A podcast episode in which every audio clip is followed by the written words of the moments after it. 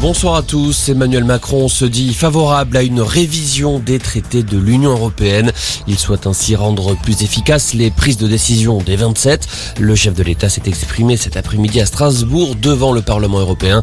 Il a une nouvelle fois rappelé le soutien de l'UE à l'Ukraine et a salué le peuple ukrainien qui se bat pour la liberté. Emmanuel Macron l'a martelé. Il faut faire cesser cette guerre au plus vite, tout faire pour que l'Ukraine puisse tenir et la Russie ne jamais l'emporter. Grosse frayeur pour Charles Michel. Le président du Conseil européen en visite en Ukraine a été contraint de s'abriter à Odessa à cause de frappes de missiles. Il n'a pas été blessé. Le président ukrainien Volodymyr Zelensky l'a remercié pour son courage. François Fillon se pourvoit en cassation.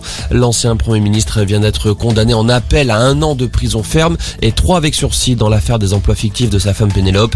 La peine est un peu plus légère qu'en première instance. Pénélope Fillon a, elle, été condamnée à deux ans sursis. Le couple, qui n'était pas présent à l'audience cet après-midi, a toujours clamé son innocence.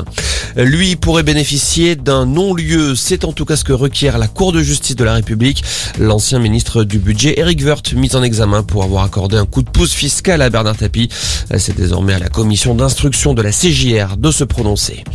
Un Lassalle peut en cacher un autre alors que Jean Lassalle a décidé de ne pas se représenter aux législatives. C'est son frère qui prend le relais. Julien Lassalle a annoncé aujourd'hui sa candidature dans la quatrième circonscription des Pyrénées-Atlantiques.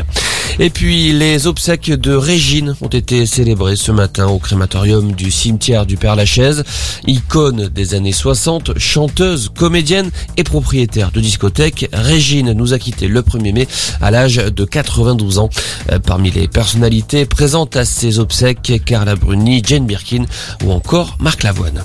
Voilà pour l'essentiel de l'info. Excellente fin d'après-midi.